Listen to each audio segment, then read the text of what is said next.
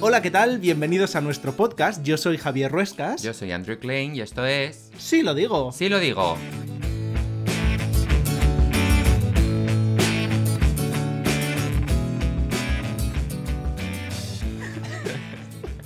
¿Qué tal? o sea, Es eh, que, a, a ver, a mí no me podéis decir. la persona que La está hablando ahora mismo es Iria G. Parente. Hola, Iria. Le hemos dicho cómo hacerlo. A ella le da igual. Ella ha venido a irrumpir en este programa como ella sabe. Ella venía a pasárselo bien. Ha venido a pasárselo bien. ¿Cómo estás, Iria, estaría. amiga? Hola, pues bien. Aparentemente metiendo la pata desde el principio. Yo pensé que habíamos parado de grabar otra vez. He pensado que no. Porque esto es así, esto es así de natural. Natural como la vida misma. Tú nos estás escuchando, estás en nuestro salón. Tú estás aquí hablando, estás en nuestro salón. Todo el mundo está en nuestro salón ahora mismo. Y mira que es pequeño. Es pequeño. pero cabemos mucha gente a través de estos micrófonos. Bueno, Iria G. Parente es nuestra invitada de hoy. Eh, es escritora. Es influencer, yo digo que es influencer porque tiene, porque De la vida. genera, es que es verdad, porque genera influencia y muy buena influencia y todo el mundo la debe seguir en todas sus redes sociales. Es compañera de trabajo de Selene M. Pascual, son un Dream Team eh, impresionante de la literatura juvenil. Y bueno, ha, ha sacado dos mil millones de libros eh, con... Exactamente eso. Exacto. Dos Son, mil son- millones. son ¿eh? el ejemplo de que la cuarentena a ellas les ha compensado bastante. Mira, si estás viendo este vídeo y has visto mi cambio en la cara es porque Andrés nunca quita los sonidos de su ordenador. Ya está, ya está. Vale. No ha pasado nada. I'm sorry. Era Bueno. una notificación. Esto es un Un cachondeo. email. Vamos a centrarnos un poquito, ¿vale? Que yo estaba aquí hablando de Iria y Que decía, interrumpido. decía Sí. que, que son un ejemplo de que pues la cuarentena ellas la aprovecharon muy bien. Ah, bueno, sí. Sí, correcto. No, no pararon. No. Ahora tienen, tienen todo. Ya tienen eh, eh, Twitch, tienen el Twitter, tienen Instagram, tienen todo. Lo tienen Os todo. hicisteis un, un perfil de Instagram conjunto que no teníais. Teníais el perfil de Twitter, pero no teníais el. Instagram. Lo tiene muy cookie Instagram. además. Es precioso. Muy estético. Sí, es, Sí, es un porque ejemplo. dijimos, bueno, vamos a poner, ya que vamos a tener una red profesional en Instagram también, que sí que la teníamos en Twitter, pero en Instagram dijimos, vale, vamos a currarnos un feed, que es algo que a mí me, Como este. me da paz sí lo digo, es lo mismo. Bueno, yo, yo os he copiado mucho en, en ese sentido. Bueno, Iria, ¿cómo estás? ¿Qué tal? Muy bien, pues aquí aprovechando la, tar- la mañana, iba a decir la tarde, no, no, ya no sé dónde estoy. No importa dónde nos escuches. Con, con vosotros. Em, la verdad es que nos hacía mucha ilusión tenerte en el programa, porque aunque ya hemos hablado un poco de cómo es vivir con un escritor y hemos hablado de lecturas, lecturas. A mí me encanta reunirme Donde con... recomendamos, por cierto. Sí. Nos encanta reunirnos con, con artistas, con creativos, con personas que tienen que luchar en el día a día. Primero, para aguantar y soportar este día a día, sobre todo en tiempos de pandemia, eh, y también para eh, crear, crear historias, crear ilusiones, crear eh, un arte que, que de dónde sale. Esa es la primera pregunta que yo te quiero hacer así a bocajarro. ¿De dónde salen vuestras historias? Mm, Pues, a ver, mm, como Selene y yo empezamos a escribir juntas, eh, fue fundamentalmente porque cada una escribía por su lado, sin más, eh, teníamos nuestras propias historias normalmente de fantasía y nos leíamos la una a la otra. Entonces, en cierto momento ya decidimos, oye, te gustan mucho mis historias, a mí me gustan mucho las tuyas, vamos a, a- escribir juntas. Y los, los primeros proyectos que empezamos eh, fueron historias que una u otra tenía y que decidimos hacer de manera conjunta. Pero yo creo que si la pregunta es sobre todo de dónde sacamos la inspiración para escribir y demás, yo digo siempre que la mayor inspiración que puedes sacar es del mundo real. El mundo real te cuenta historias fantásticas, no solo a nivel de increíbles, sino también historias de fantasía, historias de ciencia ficción. Creo que muchas veces se nos olvida que los géneros especulativos en realidad parten de la realidad, parten de, de lo que vemos y de lo que vivimos y que podemos hablar de cosas muy reales en géneros muy ficcionales. Mm. A mí es que eso me encanta de, de ellas, porque Sí. tú lees esas historias, tú lees esas eh, eh, ciencia ficción, esa, Esa fantasía, sí. pero en el fondo ves el, el background que hay de Realista. recrítica con la realidad o Mm. con la situación en la que se está viviendo. Es decir, que sí que esa combinación hace un tándem muy interesante. Sí, y yo he escrito algunas novelas a cuatro manos, em, pero me gusta, esta pregunta es la que os hacen siempre, pero habrá gente que a lo mejor no os ha escuchado nunca. ¿Cómo trabajáis vosotras? Porque ya tendréis, vamos, una técnica súper definida.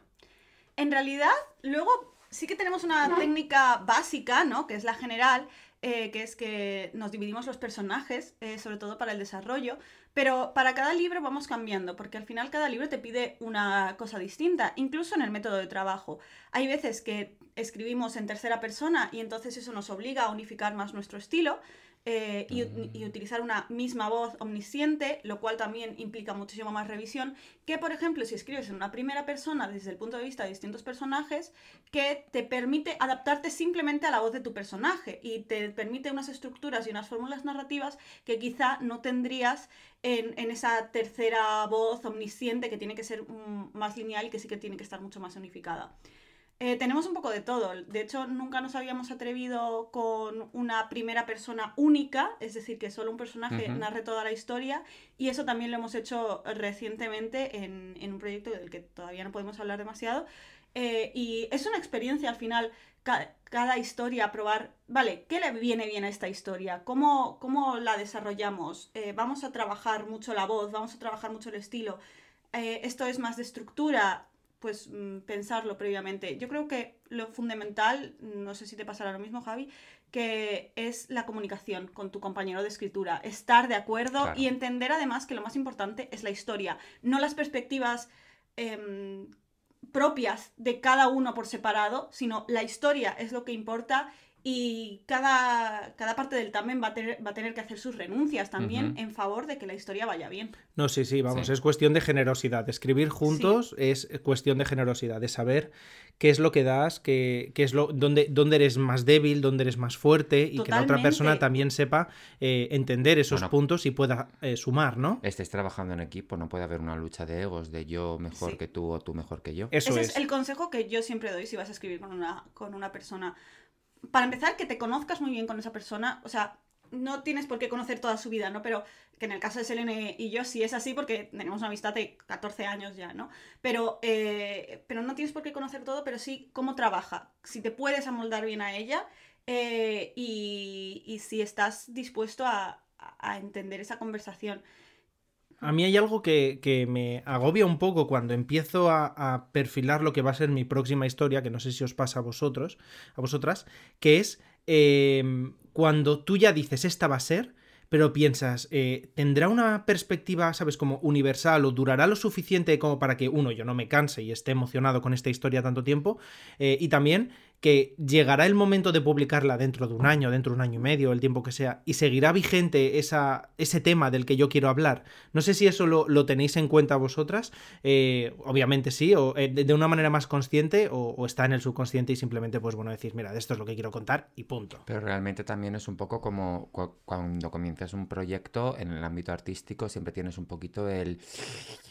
¿Funcionará? ¿No funcionará? pero no solo un eso, poco sino- pánico escénico. Sí, el pánico escénico está ahí, pero que también hay una parte de estoy contando algo que eh, va a ser atemporal o Ya. necesito que salga inmediatamente, porque ahora mismo vivimos en una sociedad en la que todo es tan inmediato Sí. y a veces te dan ganas de contar Y algo que acabas y cambiante y ves algo Mm. y de repente ya, un año después, ya no tienen sentido, yo qué sé, las redes sociales que mencionas en tu novela Claro. o, o la forma de interactuar de los personajes, ¿no?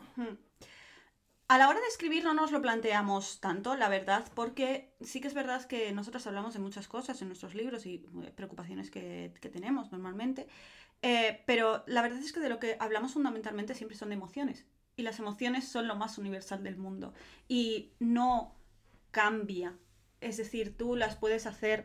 em, puedes hablar de algo muy específico, un tema social que te preocupe, etcétera, pero uno, los temas siguen ahí, siguen en el imaginario colectivo, en el co- imaginario colectivo, perdón, y, mm, y lo que hay de fondo, que es el sentimiento, lo, al final lo que nos hace humanos, lo que nos hace sentir las historias también, es esas emociones, esa... em, Sí, las relaciones también entre Sí, los claro. personajes, exacto. aquí al final es lo más importante. Y cómo son- y, y es algo que es fundamental en nuestras historias, por Sí. ejemplo. No, no, no, adelante, adelante, dale, dale. No, que también algo fundamental en vuestras historias es algo que a mí también, que es una de las cosas que más me gusta de lo que escribís y de cómo lo escribís, que es la presencia del colectivo LGTBIQ+, no como un parche ahí puesto porque ahora está de moda y porque hay que meter un personaje para favorecer la inclusión, porque mm, normalmente en las historias también ese el colectivo al que nosotros pertenecemos sí que normalmente tiene tramas secundarias o que dice hola y se va, es decir, que no tiene una trama. Y en vuestro caso no solo es que tenga una trama, sino que normalmente es la trama principal y no gira en torno a su identidad, orientación em, sexual, sino que tiene una trama y que eso es una característica más de esa persona, igual que puede ser alto, bajo, rubio, gordo, flaco, con el pelo rosa o con el pelo rubio. Sí, es porque mm, básicamente tenemos que apropiarnos de las narrativas que normalmente se nos han eh, evitado. Exacto, mm. sí, se nos ha intentado no protagonizar. Mm. Eh, ¿Por qué? Porque fue, antes funcionábamos como una narrativa, en primer lugar, sobre todo, una narrativa a rechazar. Es decir, cuando los primeros personajes LGBT aparecen en ficción, son sobre todo lo que esperamos que no hagas. Ten cuidado porque si eres eh, de la, del colectivo LGBT, em, pues te pueden pasar estas cosas. No querrás que te pasen estas cosas, te vas a morir, porque había un mogollón de personajes LGBT que al final su, todo su fin era morir. Eh, y, entonces, luego eso va, evolucionando y porque al final la cultura es un producto de nuestro tiempo y es innegable que eh, todo esto ha ido creciendo y ha ido em, a nivel de derechos se ha ido eh, abriendo más a, todos los niveles. Sí que es verdad que tenemos todavía muchísimo camino por hacer, es algo que yo reivindico muchísimo porque parece que se nos olvida y al final la visibilidad es solo una parte del trabajo. Correcto. Y mm, la visibilidad está muy bien, pero necesitamos realidades materiales. Necesitamos, necesitamos más derechos eh, para, proteger a la gente, mm, más eh, prohibiciones de, eh, o sea, más castigos hacia las agresiones, etcétera. Como lo que pasó ayer en las pintadas de Kogam. De Kogam, efectivamente, o sea, necesitamos definitivamente más protección para las, personas trans, que las personas trans no sean un debate, como estamos viendo con la ley trans. Correcto. O sea, eh, tenemos muchísimo que avanzar y no solo en países en los que, por ejemplo, y sigo, sigo repitiendo que todavía es pena de muerte. Correcto. Eh, ser eh, LGBT. Ser, punto. Ser y punto. Vivir. Sí. Y, pero no solo en esos países, también tenemos, porque muchas veces es como, no, no, aquí ya lo tenemos todo conseguido porque la, ley del matrimonio homosexual se aprobó en 2004. Bueno, pues a ver, no, ni de coña. Entonces, bueno, eh, yo creo que, efectivamente, como decíamos, la visibilidad es, una parte, es lo que nos permite también eh, encontrarnos, reivindicarnos y poder luchar eh, más eh, por, estas realidades materiales también, ¿no? Son una herramienta más. Y creo que si estamos en todo tipo de historias, será más fácil. Exacto. Que, eso, va un poco, que eso va un poco al hilo también, por ejemplo, de lo que viene siendo la celebración del, del Pride, que mm, hay gente dentro del colectivo que lo entiende como una fiesta y punto, donde pasárselo bien, y hay gente que lo ve como una forma, como una fiesta reivindicativa en la que tú estás reivindicando tus derechos y, la igualdad, independientemente de la persona que seas y de cómo seas y de a quién quieras y de cómo te identifiques, ¿no? Mm. Que es una de las cosas que estuve hablando con Javier cuando realmente cuando nos conocimos, porque él no llegaba a entender, por ejemplo, por qué me enfadé yo tanto en el último Pride que se celebró presencialmente, ah, digamos. O por ejemplo el hecho de que cuando se celebra presencialmente todas las marcas lanzan colecciones y publicidad y casualmente el año pasado... Hubo más silencio, sí. Claro, Porque no había dinero donde gastar porque estábamos todos metidos en nuestra casa. Claro, eso es algo de lo que también tenemos que tener muchísimo cuidado también al hablar de visibilidad. Eh, la asimilación del capitalismo. Es decir, como mm, igual que la cultura es producto de nuestro tiempo, el capitalismo se adapta a los, a los nuevos panoramas. Entonces, claro que va a tragar feminismo, claro que va a tragar LGBT, claro que va a tragar lucha antirracista, pero lo va a hacer hasta los, hasta los límites a los que le sea cómodo. Y entonces los eslóganes son muy fáciles y, las marcas y el pintar una banderita arcoíris y... y pensar una campaña que luego realmente no está ayudando, más bien todo lo contrario, o del mismo modo que parece que está ayudando a una parte de esas letras, ¿no? Que al final son, para algunos son letras de LGBTIQ+, e, está tirando piedras a otra de las letras sin darse cuenta. O sea, yo me he encontrado situaciones bastante rocambolescas dentro de, este universo de las marcas y de, de, los orgullos. Porque, no, porque les importa poco. O sea, les importa nada. No les, les, importa el dinero que ganan con ello. Claro. Y ya está. O sea, una cosa es que lo que nosotros tenemos que aprender, porque como hemos tenido también tanto rechazo por gran parte de la sociedad, cada vez que vemos que alguien pinta una banderita de arcoíris en una colección especial o en una bolsa de, de tela porque viene el Pride, decimos, oh, no nos tenemos que confundir entre personas que están haciendo propaganda de algo porque les interesa económicamente a personas que realmente son aliadas y que lo que están haciendo es juntarse con nosotros para luchar por nuestros derechos. Pero bueno, poco a poco hay cada vez más cada vez hay más sensibilidad y al menos pues, se van haciendo estas cosas. Pero a mí lo que me gusta de precisamente de las historias es que eh, pueden empezar a encontrar referentes muchísima gente desde muy jóvenes. Yo tenía muy pocos referentes cuando empecé a leer literatura juvenil, infantil, nada. Ahora de repente sí. O sea, ahora tengo la suerte de, de, poder contribuir como escritor, pero también como lector, descubrir historias y emocionarme pensando, jo, qué guay que eh, un chico gay con 11 años, con 12, con 13, de repente ya encuentre esos personajes y no diga, yo soy el raro, yo no tengo ninguna historia. Mis historias son inexistentes o soy el secundario siempre, el que está ahí. y eso es fundamental. El, eso secundario que además toda su trama iba precisamente de ser LGBT y sufrir por ello. Exacto. Esa es, otra de las narrativas. De reconocerse. sí, pero además es que normalmente el, proceso de, reconocimiento en, literatura, bueno, en ficción en general, es muy deshumanizante. Es todo alrededor de agresiones. Eh, eh, estamos empezando a ver ahora cómo, vale, la respuesta puede ser la aceptación. Correcto. En vez de, una agresión constante y un sufrir constante y un... Qué, mal lo pasamos en, la comunidad, que al final eso tampoco genera un, espacio seguro para tú entenderte, reivindicarte. Por supuesto que hay que hablar de, Te crea más inseguridad y te crea más ansiedad porque dices, si las personas en la ficción que con las que yo me identifico lo están pasando mal, ¿cómo lo voy a pasar yo la realidad? Que no deja de ser algo diferente a la ficción. Claro yo estoy a favor de que sigamos hablando de LGBTfobia porque sigue siendo algo real. Hmm. Pero eh, creo que ya estamos en el punto de no hablar solo de eso. Entonces, cuanto más diversidad, cuanto más ampliemos la mirada, más experiencias estaremos teniendo y más narraciones y más eh, situaciones distintas. Porque otra cosa de la que a mí me cabrea mucho de la representación en ficción, sobre todo de, este proceso de reconocimiento, es que se unifica el proceso de, salir del armario, cuando en realidad el, proceso de salir del armario es único en cada persona y no tiene nada que ver en unos casos u otros. Depende del contexto social, del contexto familiar, del contexto económico,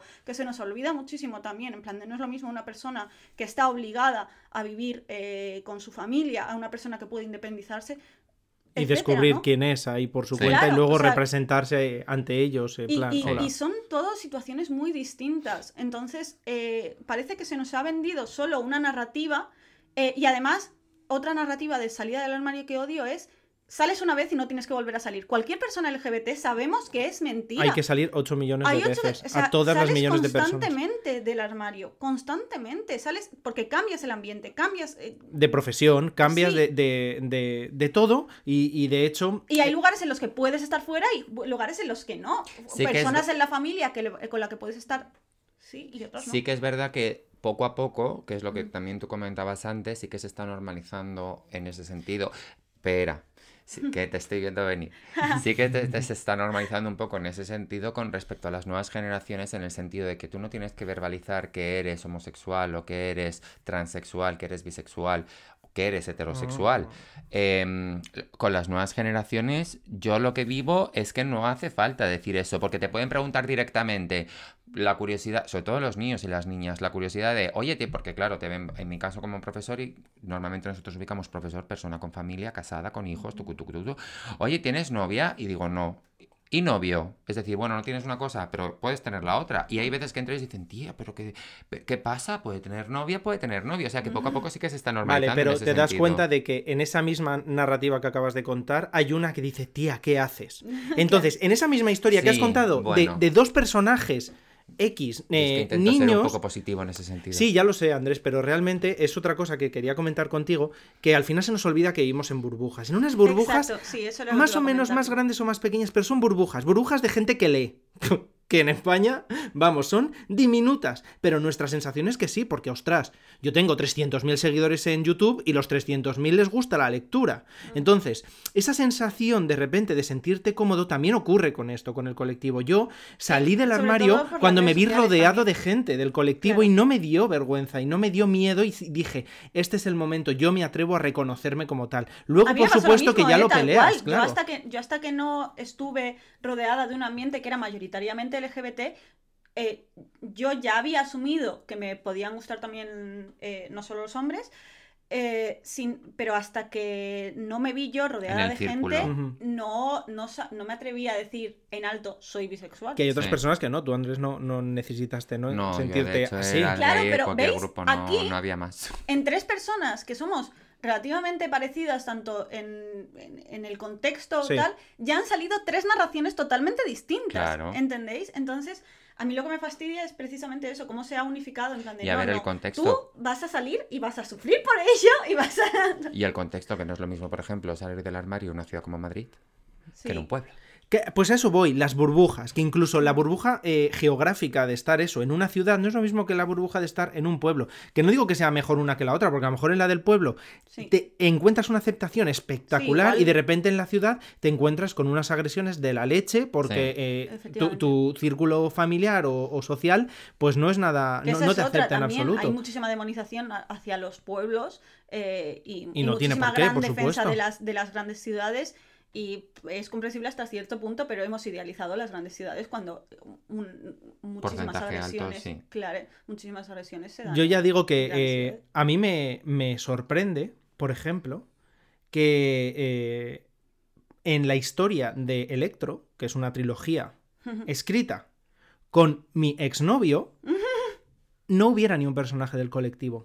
Claro, pero... No es necesario, no es necesario. porque tiene que haber en todos los libros eh, personajes del colectivo, no? Pero simplemente como que lo pasamos por alto. O sea, fue algo como que no, no estaba. Estabais en otro punto también vosotros personalmente. Lo mismo incluso porque decíamos, no, es que esto es una distopía, es que esto tiene acción y, o sea, yo no culpabilizo a ninguna de las dos personas, ni a mí ni, ni, a Manu, ¿no? Pero después, ahora que estoy tan eh, centrado en que todas mis historias tengan una, en todas mis historias hay una representación eh, protagonista o vamos, secundaria, pero muy cerca del protagonista, pero en general prácticamente son todos protagonistas, del colectivo, eh, me sorprendo mirando para atrás y diciendo, ostras, cuántas historias he podido contar y mm. no lo he hecho. Que no las hacen peores las historias. No, no, no, para nada. Pero que, y es parte de mi viaje.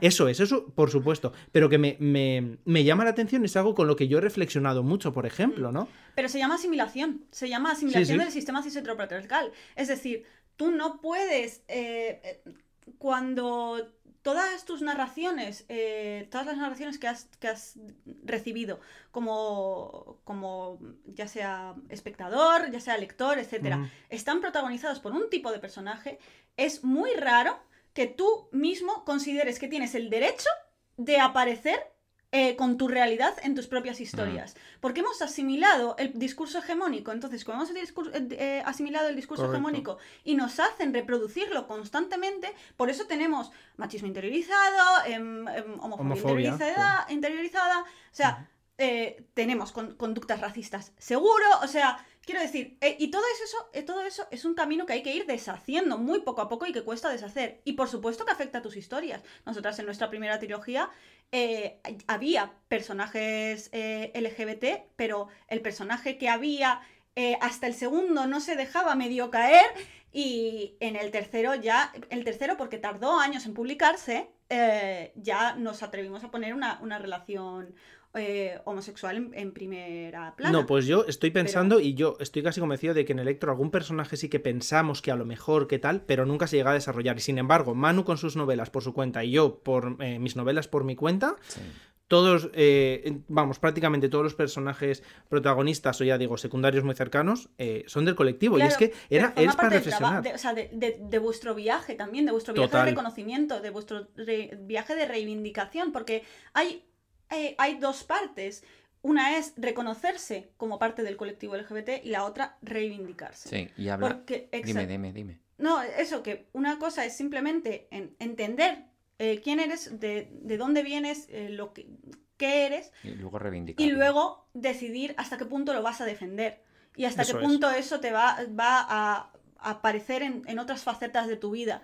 ¿no? Que no todo el mundo tiene por qué reivindicarse, eso es algo que también tenemos que entender. Por supuesto, no es una obligación. Exacto, y cada uno de nuevo tiene su eh, contexto. Y tiene su manera de reivindicarlo y de lucharlo. Y hablando de reivindicación, ¿no? Tú eres una persona que reivindica mucho todo. Antes reivindicaba un poco más, ahora ya ha bajado Está un poco más light, pero, pero está, está. Ha aprendido, no me extraña. Pero eres una persona que muy activa en las redes sociales, eres una persona que reivindica mucho aquello en lo que considera que tiene que reivindicarse las redes sociales y eres una persona que ha sufrido, por ejemplo, ciberbullying también. Sí, Sí, obviamente, pero porque va, va casi muy ligado a ser parte de la otredad y reivindicar eh, derechos y, señalar injusticias o señalar cosas que, que, no te gustan. Lamentablemente, este es el mundo en el que vivimos, ¿sabes? O sea, no podemos em, ignorarlo. ignorarlo. No, pero fíjate, la frase que has dicho de eh, reivindicar tiene como consecuencia pues mm. ese acoso cibernético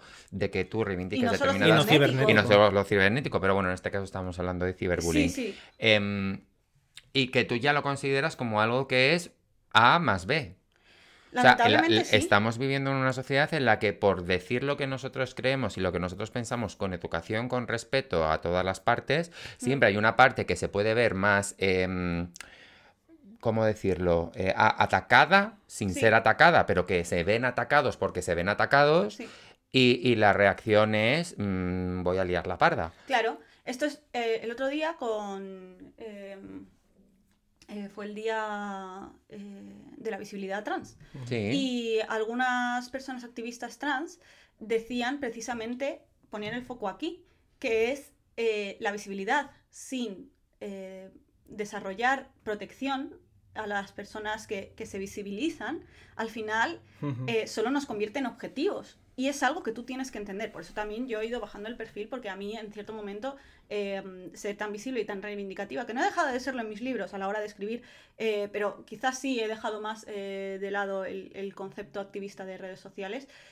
porque me, llegó a afectar a la salud mental. Entonces, también cada uno tiene que protegerse, ¿no? Y por eso digo que también cada uno se reivindique en la medida que pueda y como pueda. Pero, pero es verdad, es que nos convertimos en objetivos. Algo de lo que habla también en eh, un documental que habla muy bien de esto, también es el documental de Netflix, el de... Perdón, se me, se me, va el nombre ahora, el de personas trans, se me ha ido el, el nombre. Bueno. Mm. No sé cuál es. Ay, bueno, lo buscaré. Bueno, eso lo ponemos luego. sí. pero bueno, es, es, un documental muy, muy mm, muy interesante que habla precisamente sobre la, visibilización en ficción, particularmente audiovisual, de las personas trans. Y entonces eh, aparecen distintos actores y actrices trans hablando de cómo efectivamente estamos teniendo un movimiento en el que cada vez se ve más a personas trans, pero eso también hace que las reacciones sean cada vez más virulentas, virulentas y mm. más tal. Y esto en realidad ha pasado históricamente siempre. Cada, eh, cada mm, avance del progresismo está seguido por una ola mm. de rechazo a ese progresismo y de odio más enaltecido que nunca, porque estamos viendo también mucha, mucho auge de la, de la em, ultraderecha en, el ambiente en el que estamos ahora, porque se aprovechan de eso, se aprovechan del odio eh, hacia lo diferente, hacia lo que no entienden, porque muchas veces es simplemente miedo hacia, hacia lo que no entienden, miedo a esta realidad que les han dado muy cuadriculada, ¿vale? Y entonces en el momento en el que esa, algo se sale de ese cuadrado, eh, la gente siente miedo, en plan de no lo comprendo, no tal, cuando en realidad estamos hablando de vidas. Miedo o rechazo a haberse identificado en esa salida del cuadrado y por lo tanto eres peor, te comportas de manera más agresiva o rechazas en mayor medida algo por no querer identificarte con algo en el que en el fondo sabes que te estás identificando. Esa también es la movida. Sí.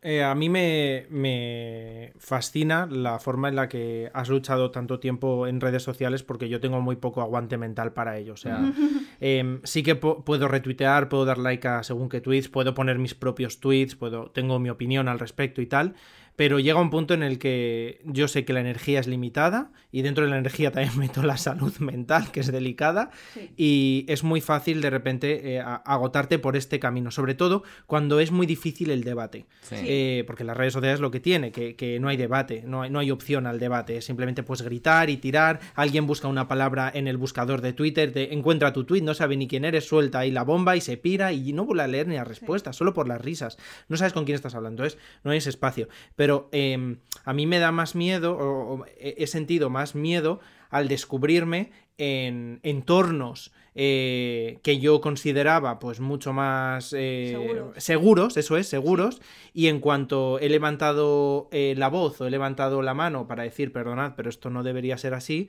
la forma en la que he reaccionado las personas que yo consideraba que eran aliados, pues me ha, sorprendido, ¿no? He dicho, madre mía, y lo hablábamos mucho tú y yo, porque yo nunca había encontrado ese rechazo, claro, yo soy un hombre blanco que, bueno, ha salido del armario relativamente hace poco, mm. y que siempre se ha mantenido dentro de esos márgenes de de bienestar, ¿no? De Yo no, sí, de aparente seguridad y que en realidad tú por dentro llevabas lo tuyo, porque obviamente has tenido, obviamente. mucho camino.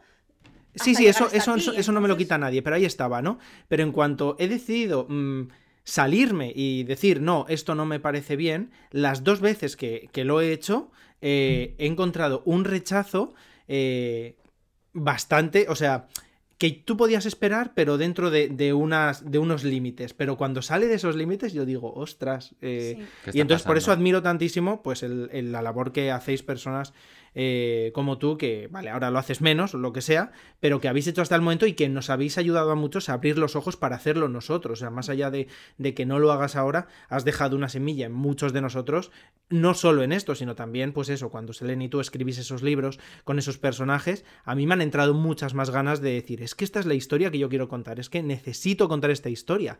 Y, eso está muy bien. Y lo mismo, hay, muchas maneras de, de actuar, es decir, pues igual tú no tienes redes sociales y no quieres tener o no quieres pegarte con gente anónima de internet muy respetable. Eh, o sea, lo, comprendo. Eh, pero eh, igual quieres ir a una manifestación. Igual quieres. O sea, las redes sociales no lo son todos y definitivamente no son la única manera de luchar y definitivamente tampoco la más útil. O sea, te quiero decir, mm, valoremoslo todo en su, en su, justa medida. y a lo mejor efectivamente hace más el hecho de que tú escribas libros bajo esta mirada eh, que, simplemente pongas cuatro tweets que al final van a volar. Te quiero decir, al final le van a importar a las que, si se te viraliza, mil personas que lo vean y le van da igual, realmente ni a esas personas, lo único que le va a importar es a ti. Es que al final tú vas a ser el que te vas a ir a dormir a la cama y le vas a dar vueltas en la almohada.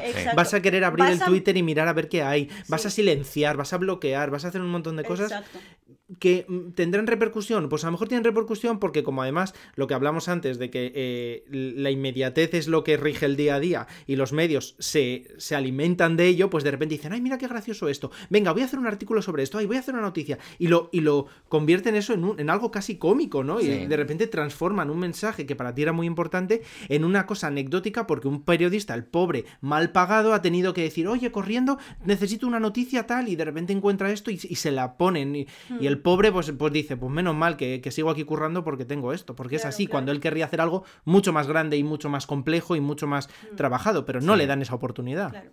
Y luego lo mismo, o sea, eh, igual ya no reivindicas en, redes sociales o lo que sea, o nunca lo has hecho, eh, pero en charlas, en, en, realidad, ¿sabes cuál es la reivindicación más fuerte que tú puedes hacer? Con tu grupo de amigos. Ser. En plan de, ya no solo, sí, pero, pero me refiero a con tu entorno eh, con tu padre, con tu madre, con tu hermana que dice no sé qué, con tu tal que... Con, el entorno que no entiendes, sentarte y explicar.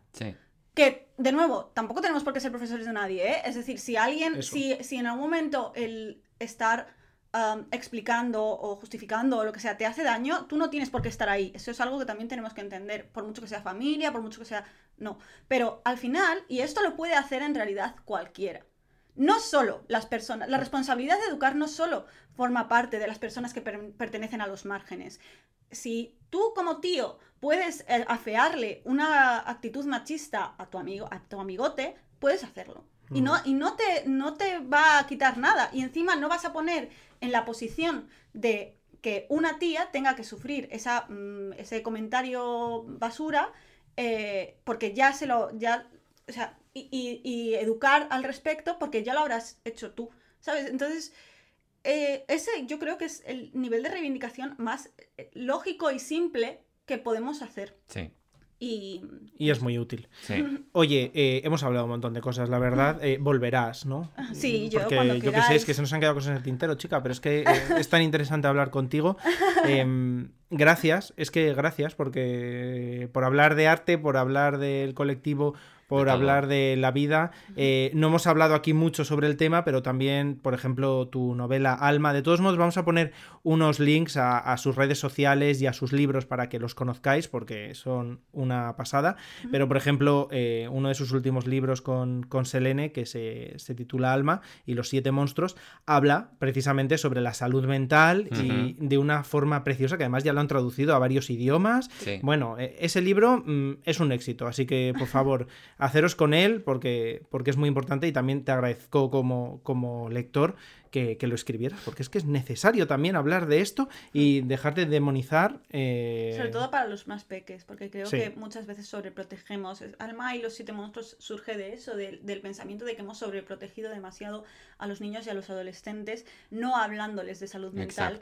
Y al sobreprotegerlos tanto, en realidad los hemos hecho más vulnerables. Por eso también lo que hablábamos en el programa que grabamos con Nadia, que ya está fuera, era el hecho de la importancia de que personas que tienen esa influencia, como se les llama ahora influencia, o personas que son reconocidas por su carrera artística. ¿eh? Cambia cada día. Impacters. Pero Impacters se dice ahora. Impacters me, estoy quedando, me estoy quedando de mode.